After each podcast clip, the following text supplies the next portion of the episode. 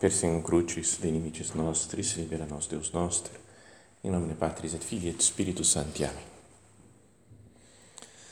Meu Senhor e meu Deus, creio firmemente que estás aqui, que me vês, que me ouves. Adoro-te com profunda reverência. Peço-te perdão dos meus pecados e graça para fazer com fruto este tempo de oração. Minha Mãe Imaculada, são José, meu Pai e Senhor, meu anjo da guarda, intercedei por mim.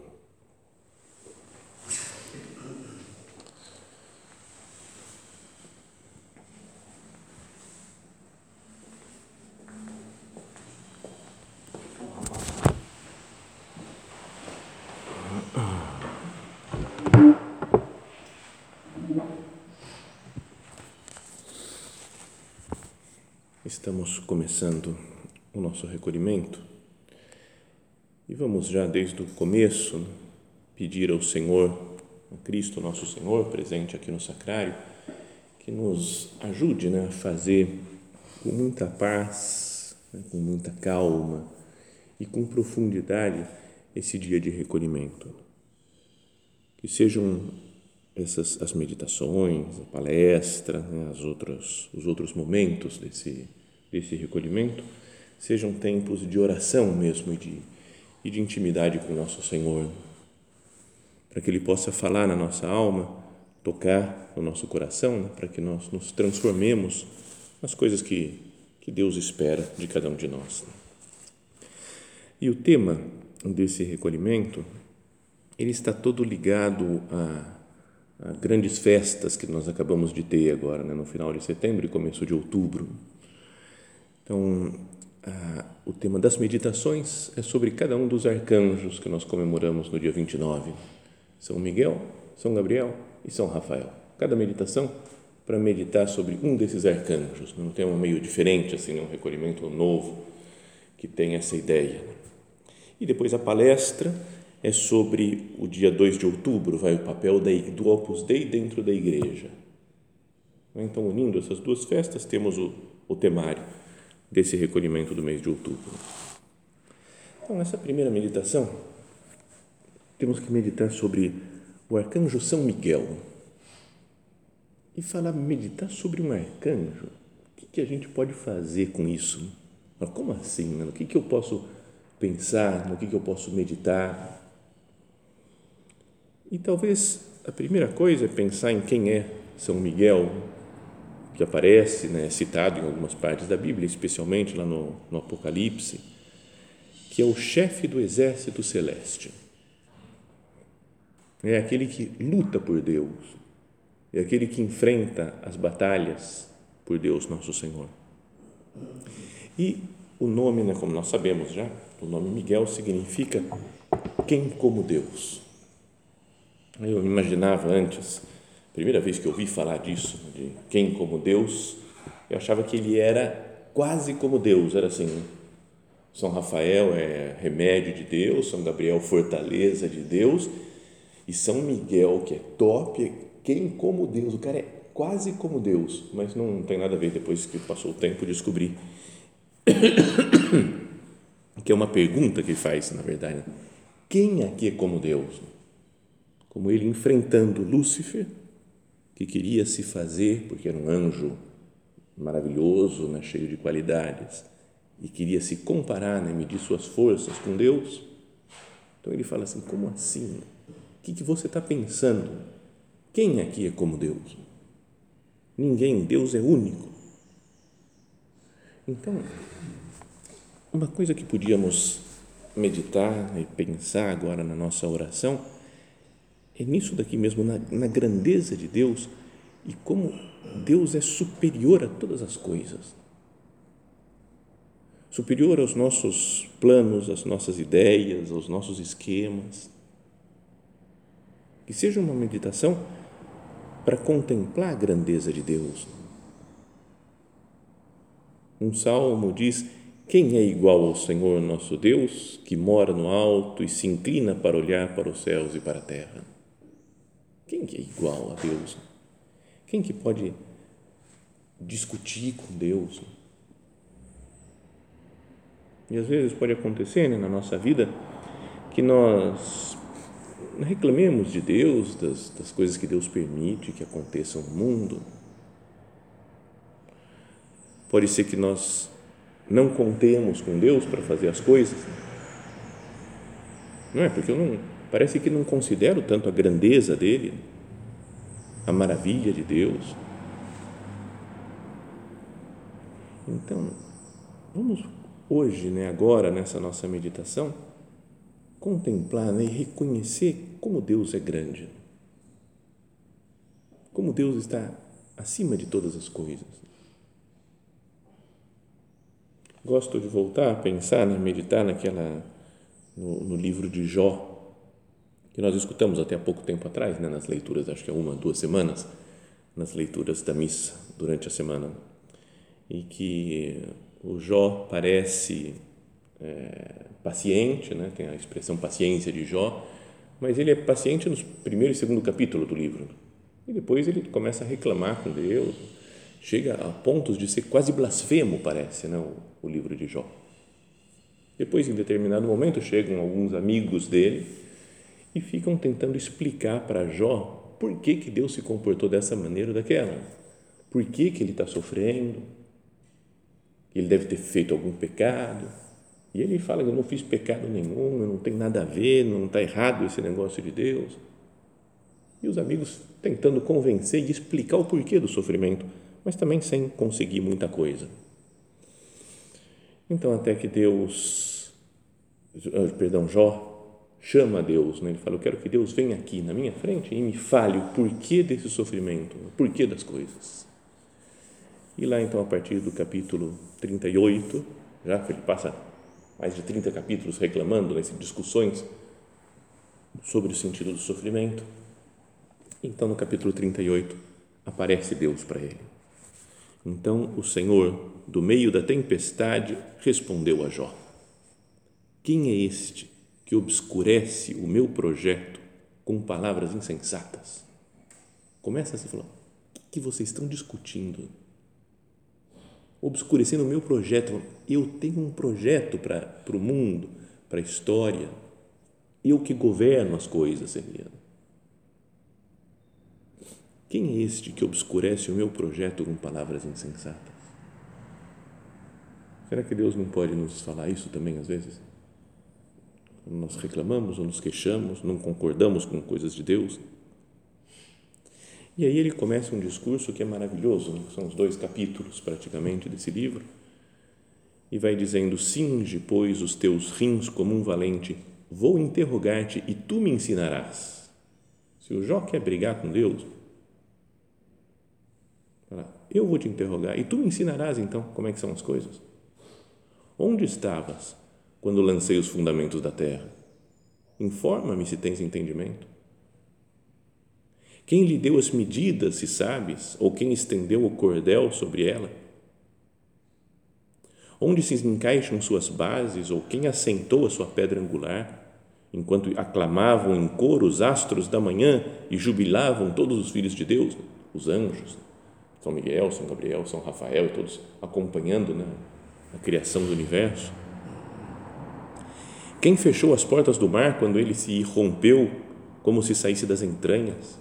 Quando eu lhe dava a nuvem por vestido e o envolvia de escuridão como de fralda? Eu o demarquei com meus limites e lhe pus ferrolho e portas, dizendo: Até aqui chegarás e não além, aqui dominarás as tuas ondas encapeladas. Alguma vez na vida deste ordens amanhã ou indicaste, ao, indicaste a aurora o seu lugar, para que, segurando as extremidades da terra, dela fossem sacudidos os malfeitores? E a terra se transformaria como argila modelada e apresentaria em trajes de gala. Bom, e assim ele continua e vai falar, quase como se falasse: Jó, você não tem ideia do que é o mundo.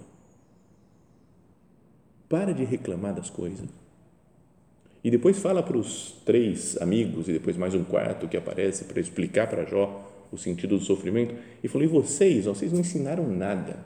Vocês não têm a menor ideia também. Vêm com teorias, mas vocês não sabem para que serve esse sofrimento. Então, e fala: o Jó é um homem fiel, é um homem santo e elogia e devolve tudo para ele outra vez. E com o sofrimento ele fala aquela frase, né, o Jó: Antes eu te conhecia por ouvir falar, agora meus olhos te veem. Bom, que nós também, né, pensando nisso aqui nessa frase, né, que é o nome de São Miguel, quem como Deus, tenhamos essa primeira, primeira ideia da nossa meditação grandeza de Deus. Senhor, você está muito acima de todas as coisas, de todos os meus raciocínios. Então eu me entrego outra vez nas Suas mãos. Confio em qualquer coisa que você fizer para a minha vida, para a minha existência, para a existência do mundo. Essa é a primeira ideia. Né? Confiar plenamente nesse poder de Deus.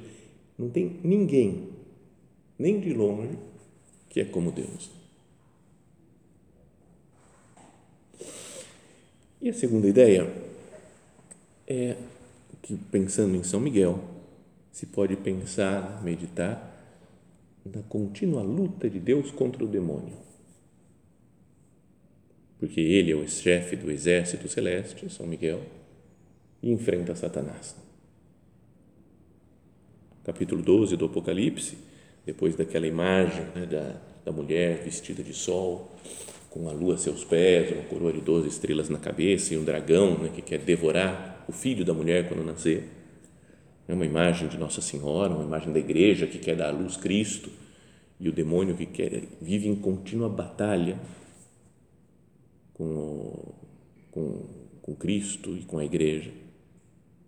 Logo depois, então, aparece a batalha que houve no céu.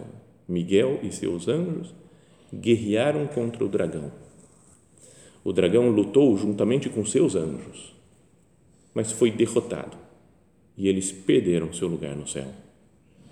Assim, foi expulso o grande dragão, a antiga serpente, que é chamado Diabo e Satanás, o sedutor do mundo inteiro. Ele foi expulso para a terra e seus anjos foram expulsos com ele. Essa imagem, a gente sabe né, que o Apocalipse não é só algo lá do final dos tempos.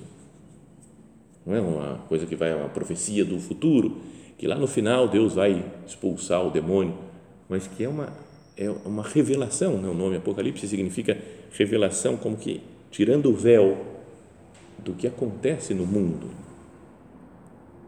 O demônio em contínua luta com Deus, nosso Senhor. E Miguel derrubando, né? Os, mandando embora, expulsando do paraíso né, expulsando do céu o grande dragão, a antiga serpente que é chamado Diabo e Satanás, o sedutor do mundo inteiro. O evangelho de um desses dias atrás falava, né, eu vi Satanás cair do céu como um raio, falava Jesus. E acontecia isso pela pregação dos apóstolos.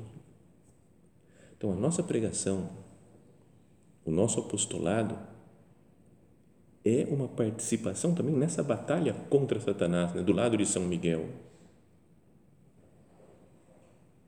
Então, que nós tenhamos presente em São Miguel Arcanjo nas nossas lutas do dia a dia, nessa guerra que os anjos de Deus enfrentam com os anjos que seguem o dragão.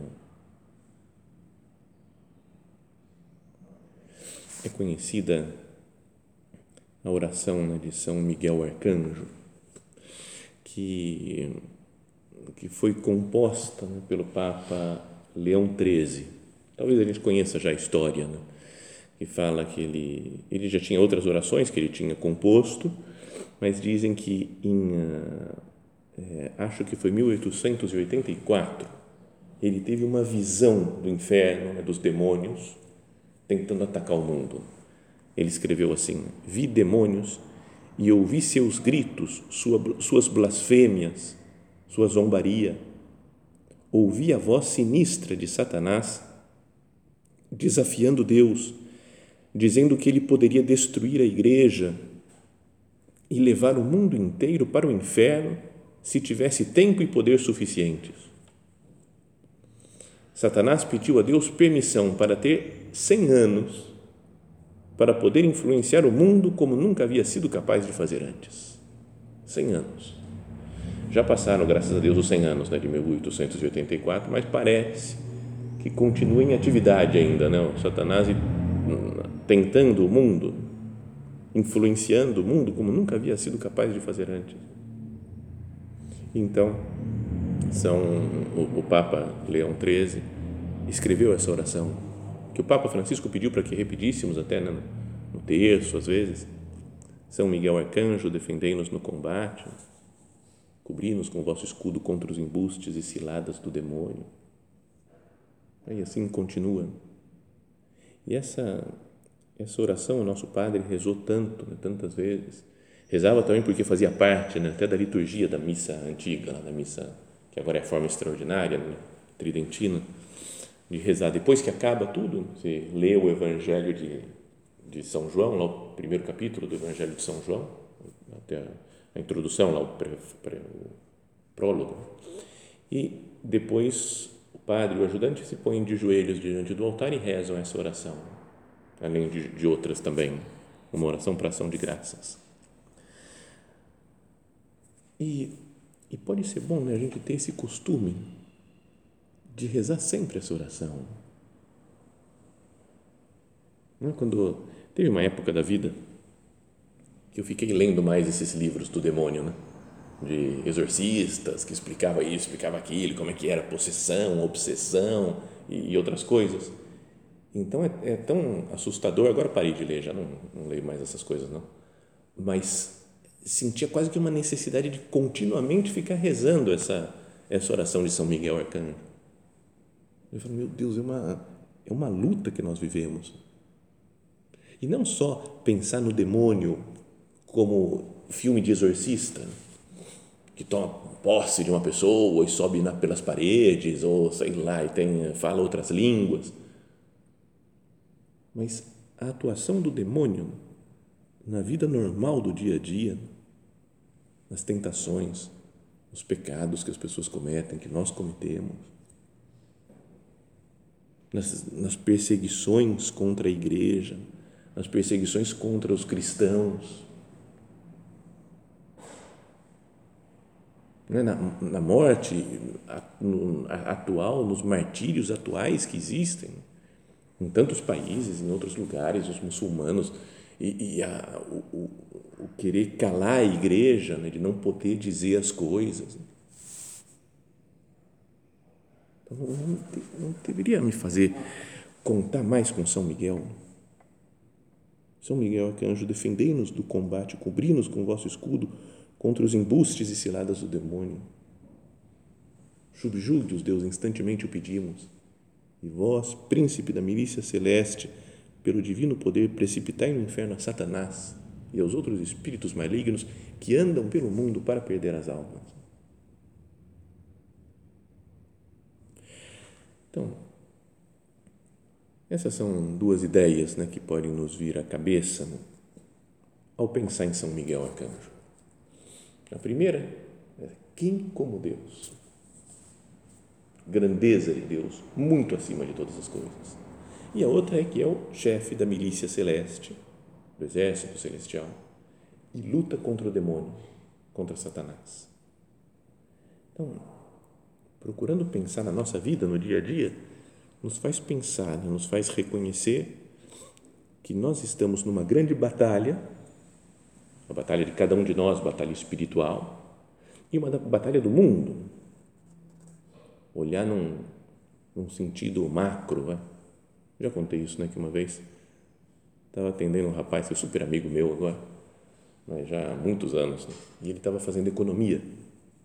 E ele estava falando da, das aulas de macroeconomia que ele tinha e de microeconomia. E aí ele começou a falar macroeconomia, e aí eu percebi que tudo é micro e macro. Tudo na vida. Se você pensa no, na alegria, alegria micro, porque uma coisa me dá um pouco de prazer agora, me dá uma alegriazinha, micro, macro, alegria do céu. Então, e o, o sofrimento, micro, porque eu machuquei um negocinho aqui, e macro, porque morreram as pessoas na guerra. Então, acho que ele ficou meio doido naquela hora falando isso daí, micro e macro, mas é, era interessante. Né? E isso daqui existe também, agora essas batalhas, essa batalha, existe o micro, que é a minha batalha pessoal, a minha luta contra o demônio, mas que eu tenho que me apoiar na força de Deus, que é quem como Deus. Ele é muito mais forte que o demônio. E o macro, os sofrimentos na igreja. Basta olhar o mundo ao nosso redor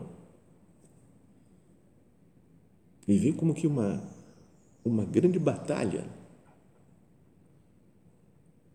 Né? Sem, sem teorias da conspiração, que eu não gosto nada dessas teorias da conspiração, mas, mas toda a batalha que existe no mundo para aprovar o aborto, por exemplo,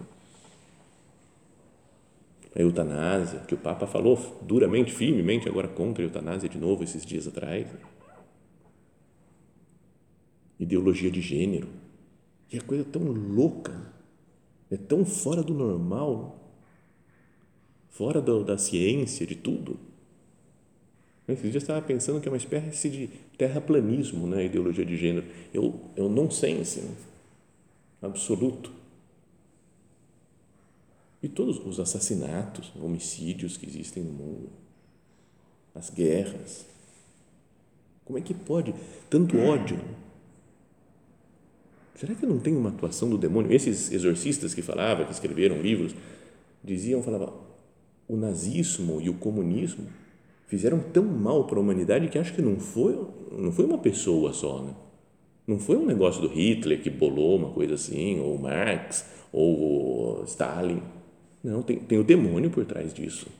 Porque é uma força tão gigantesca do mal que um ser humano não é capaz de fazer isso. Só o demônio consegue.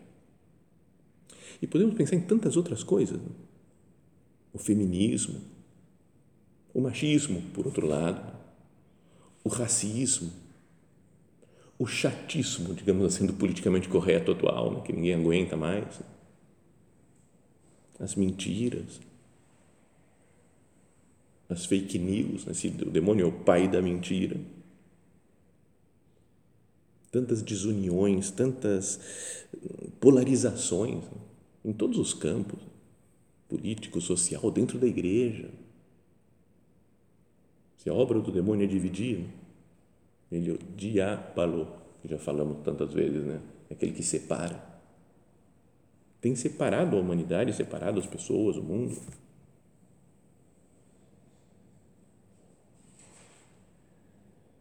Esses dias, por acaso, acabei lendo uma entrevista do desse ator que é amado por alguns pelos filmes que fez, algum presente aqui, que é o Jim Caviezel, que fez a Paixão de Cristo, era o Jesus lá na Paixão de Cristo do Mel Gibson.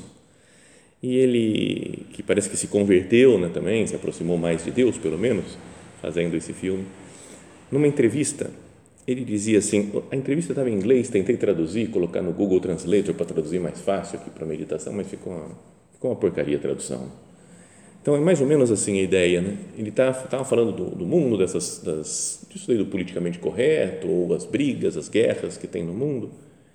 E ele falava: não há discussão sobre a escolha entre paz e guerra.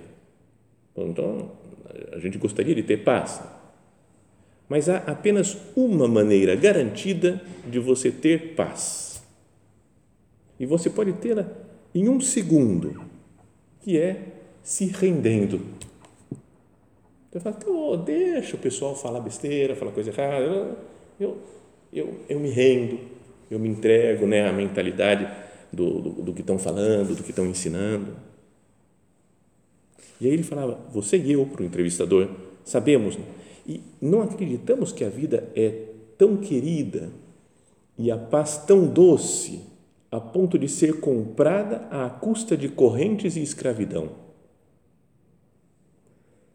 Se por nada na vida vale a pena morrer, vale a pena viver? Interessante né, pensar isso daqui. Né? Que para ter uma vida calma, tranquila, aceita tudo. Né? Não tem que guerrear mais, não tem que lutar. Vem o demônio, fala, vou ficar em paz, me entregar a ele. Né? E aí ele falava, tinha citado né, de. É, do Moisés, né, que teve que enfrentar o faraó e lutar, porque ele falou, o povo não pode viver escravo. Cristo morreu na cruz, porque dizia, o mundo não pode viver escravo. Então, deram a vida para libertar, para dar liberdade para as pessoas. Ele fala, ou Moisés deveria ter tido, ter dito aos filhos de Israel para viverem na escravidão sob os faraós. Fica aí, está mais tranquilo. Ou Cristo deveria ter recusado a cruz? Os mártires da história não foram tolos. E os nossos amados mortos que deram as suas vidas para impedir o avanço dos nazistas não morreram em vão. E ele fala: onde está então o caminho da paz? E aí ele fala: na guerra, né? civis pacem para bellum. Se queres a paz, prepara-te para a guerra. E é o que o São Miguel nos anima a fazer. Fui procurar de onde vinha essa expressão, e é um adágio latino, ninguém sabe exatamente quem escreveu essa frase, né? civis pacem para bellum. E aí falava, e foi usado em algumas obras, né? isso daqui, em especial, ultimamente, no filme de John Wick. Eu falei, meu Deus do céu, cara, aquela bomba do cara que mata o cachorrinho dele, todo mundo adora, e o cara sai matando todo mundo, se vis pacem parabellum. Então, então o, o São Miguel Arcanjo é muito melhor que o John Wick, né? mas a ideia é essa daqui, ele fala, pô, eu vou, eu vou fazer, eu vou lutar por Deus, né? pela igreja. Né? Então, mas ao mesmo tempo, estamos do lado vencedor. Cristo, que já venceu na cruz Estamos do lado desse Deus que é muito superior a todas as coisas. Quem como Deus? Então, a ideia dessa meditação é que nós lutemos, saibamos que estamos numa luta constante contra o demônio, contra pessoalmente no micro, dentro de nós, e no macro, né, para defender a igreja, a santidade da, da igreja e do mundo, mas que Cristo está conosco e Ele vence. Então eu não vou perder a paz,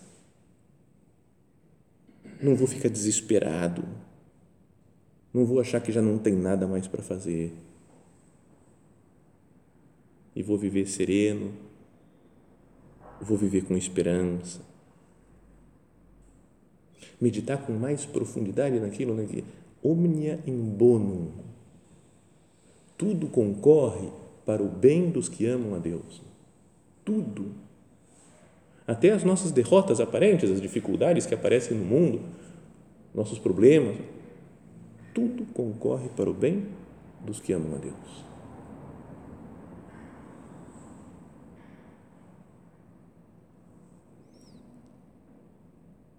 É importante ter presente que nós estamos em guerra mas é importante ter presente também que Deus vence essa guerra. Em primeiro lugar, a guerra conosco. Para essa guerra interior, contemos mais com a ajuda de São Miguel. Talvez um propósito podia ser repetir com mais frequência essa oração lá do Papa Leão XIII. São Miguel Arcanjo, defendei-nos no combate, no combate pessoal e no combate social, no combate da igreja, junto com o arcanjo São Miguel e acima dele, o último, o que está melhor do que ele. Eu achava, falava antes que achava que era quem como Deus, ele é quase como Deus, não tem nada a ver. Porque tem gente melhor do que ele, até, que é Maria Santíssima. E ela nos ajuda também nessa batalha. Ela vence o dragão com a ajuda de Deus. Peçamos a Nossa Senhora, peçamos ao arcanjo São Miguel que nos dê força para não nos entregarmos nessa luta, né? não se render na luta, mas contar com eles para vencer essas batalhas de Deus.